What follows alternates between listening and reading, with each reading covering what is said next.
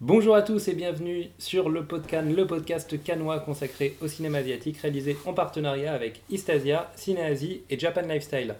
Euh, comme d'habitude, pour Istasia, il y a Nicolas. Bonjour. Pour Cinéasie, Kefren. Bonsoir, parce que c'est toujours le soir À Cannes. à Cannes. Et moi-même, Victor, pour Japan Lifestyle. Euh, donc en 10 minutes, on donne notre avis sur un des films de la croisette. Cette fois-ci, on va euh, à la semaine de la critique.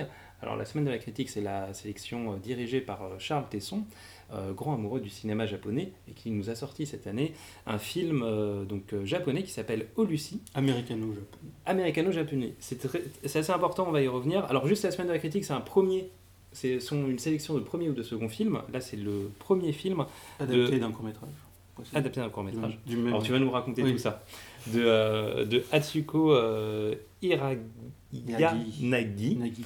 Et comme tu as envie de nous raconter toute la jeunesse du film, Nicolas, je te Bon, laisse je- la la, la jeunesse du film, je la connais pas. Parce que là, je sais juste qu'elle a fait un court-métrage du même nom qui s'appelait Lucie, que euh, je l'ai pas vu, mais bon, d'a- d'après les extraits photos que j'ai vus, ça se concentrait surtout justement sur la partie euh, avec euh, le professeur américain qui vient enseigner l'anglais euh, en- au Japon L'anglais américain. Ah, L'anglais américain, oui, c'est important. Et du coup, là, bon, bah, c'est une, une adaptation en long métrage de, de ce court métrage-là, où donc ça raconte l'histoire d'une cinquantenaire qui euh, donc, euh, assiste à un suicide en direct euh, dans le métro. Il est incarné par euh, Shinobu Terajima, Oui, l'actrice du Soldat Dieu de, de Wakamatsu Koji. Effectivement. Et euh, donc, euh, en fait, la- la- le point de départ du film, c'est de, de mettre en situation cette euh, cinquantenaire dans un monde assez.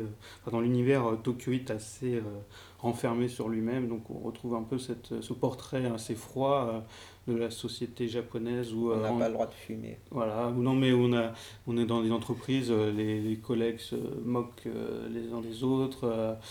Euh, euh, on sent que voilà, la manière de filmer toute euh, la population tokyoïte, tu- il veut, euh, créer, la réalisatrice veut créer une espèce d'atmosphère un peu délétère euh, où on sent que bon, euh, c'est pas forcément euh, la joie tous les jours. Quoi.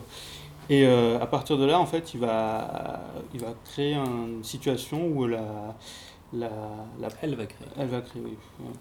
Elle va créer une situation où la, la- le personnage principal va être, euh, on va rencontrer un prof euh, d'anglais américain qui est joué par Josh Arnett, euh, qui va lui un peu la sortir de ce marasme euh, en lui apprenant, en lui créant une nouvelle identité, donc Lucy.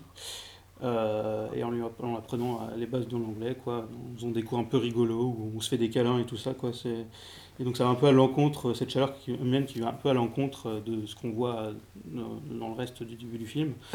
Et euh, on va donc on va se rendre compte assez rapidement qu'en fait c'est un stratagème organisé par la nièce du personnage principal pour euh, récupérer de l'argent pour se barrer avec euh, ce prof qui est son compas au final aux États-Unis. Et donc à partir de là, la- la- le personnage principal, donc la cinquantenaire, va On va euh, dire que partir. une seconde partie Voilà. du film va se passer aux États-Unis. Voilà. Et on va partir, mais on va s'arrêter là Voilà. dans, le, pas trop spoiler. dans le résumé du film. Et donc, euh, bah, c'est en fait, c'est un très bon premier long métrage. Je trouve que c'est un premier long métrage. Il y a pas, il y a des maladresses, il y a des défauts, euh, notamment de rythme. Enfin, le- les défauts classiques d'un premier long métrage où, la réalisatrice va tâtonner un peu pour euh, trouver le ton et le style, à, son un style propre.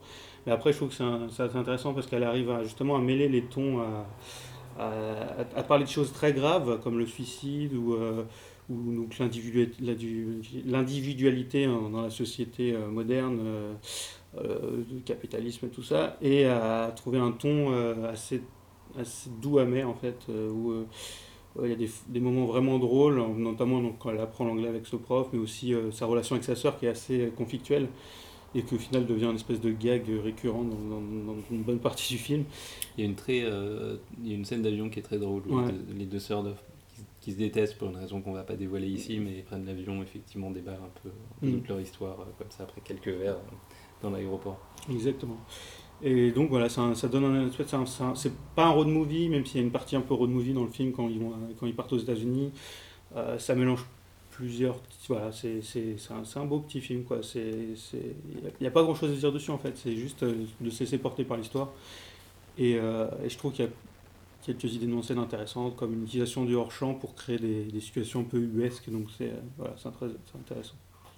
Euh, Kefren, tu es d'accord avec tout ça? Euh, oui, moi je suis d'accord avec tout ça. Euh, Mais normalement, le film est un peu trop euh, propre. Enfin, je sais pas si c'est pas, pas une Ouais, T'aimes bien les trucs partent dans le glauque, toi. Ouais, c'est pas une mauvaise chose Justement, de elle dire. choisit pas de partir. C'est pas mauvaise chose de dire ça, mais justement, euh, je trouve qu'il manque un peu de, de transgression de trucs euh, pour choquer, parce qu'au final, euh, le, le film, bah, pour t'accrocher, pour... La question c'était pourquoi Donc, euh, bah oui, bah, c'était pour, pour accrocher le spectateur, pour, te, pour justement te, te sortir de, de ta zone de confort et des trucs, parce que finalement, on suit... En fait, le film est surtout sur la solitude d'une Voilà. d'une d'une quinquagénaire euh, japonaise.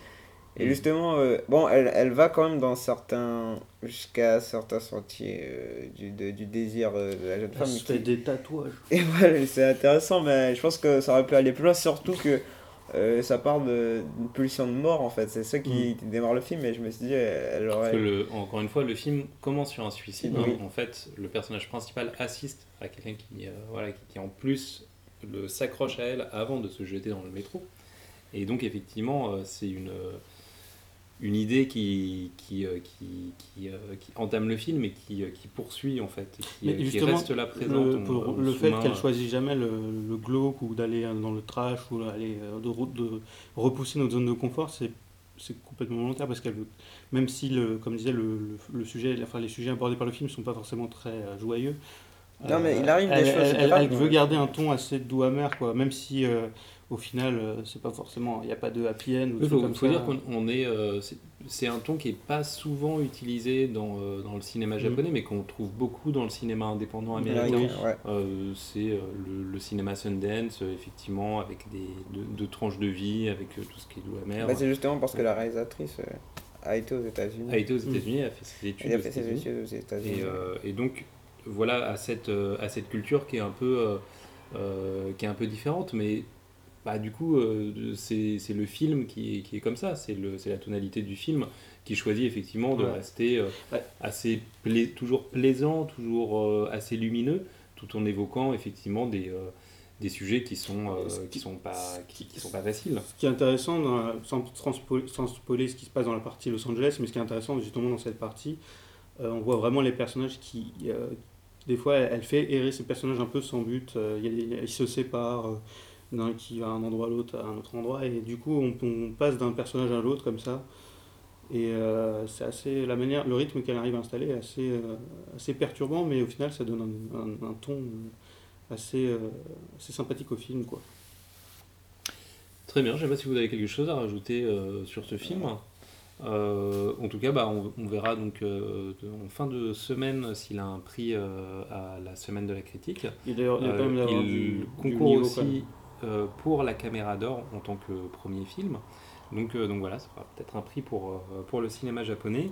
Euh, c'est un film qu'on verra certainement en salle en France. À mon avis, il a des bonnes. Je je suis pas sûr qu'il ait un distributeur français. C'est L Driver, le distributeur international.